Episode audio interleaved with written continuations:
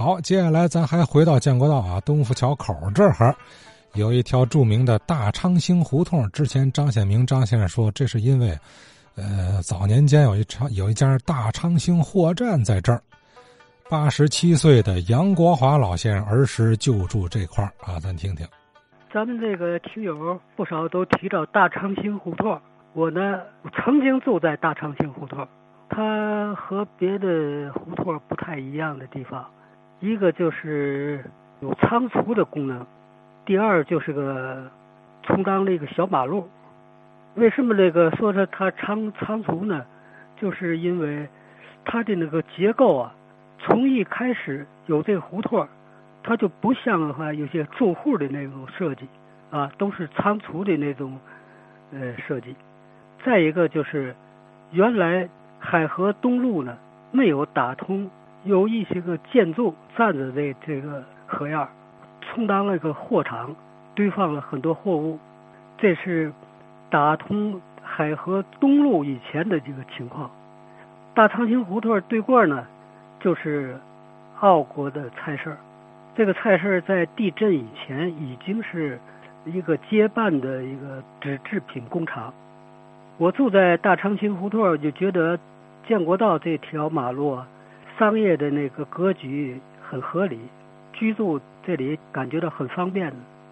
首先说这个东城楼，东城楼我在住大长兴的时候啊，经常在那儿吃馄饨。但是我们有个邻居，他经常的到东城楼看怎如何做饭，回来的时候就跟我说：“我今天就做又学了一手，在东城楼。”东城楼这个饭庄呢，在河北区来说。除了川鲁，他可能就数第二了。我再说这个天宝戏院，对天宝戏院呢，我是七八岁的时候，我就到那个呃天宝戏院去过。我的邻居顾大爷，他在建国道的麻袋工会工作，而且这个麻袋工会呢，它有一个票房。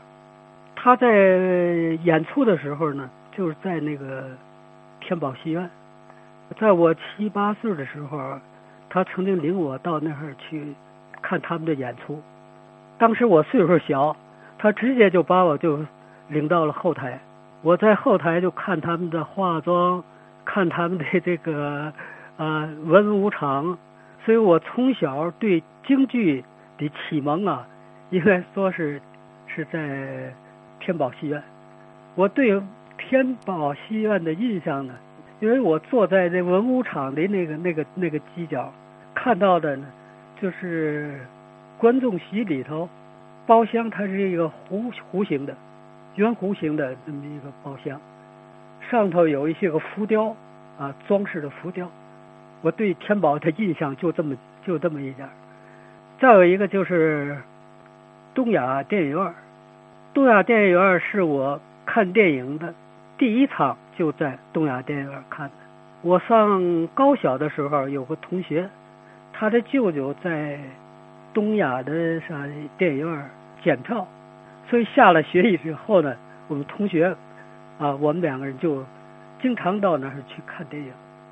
那个时候看电影，好像对于那个情节啊、故事情节啊，很不在意，没有一点印象。但是最感兴趣的是那个。呃，电影里的一些个插曲也很奇怪啊。每次电影完了之后，很快的社会上就流行那些歌曲。我最后一次在东亚看的电影是叫《银海千秋》。《银海千秋》这个片子实际上啊，这个电影已经啊，好像它没有什么编导，而且就是个剪辑，把所有的这个。那个电影的插曲啊，它都衔接在一块儿，就作为一个一个片子。以后解放战争就形势就很紧张了，就也也没有什么电影可看了。东亚电影院它给我的印象是什么呢？它是一个好像一个丙级的丙级的电影院。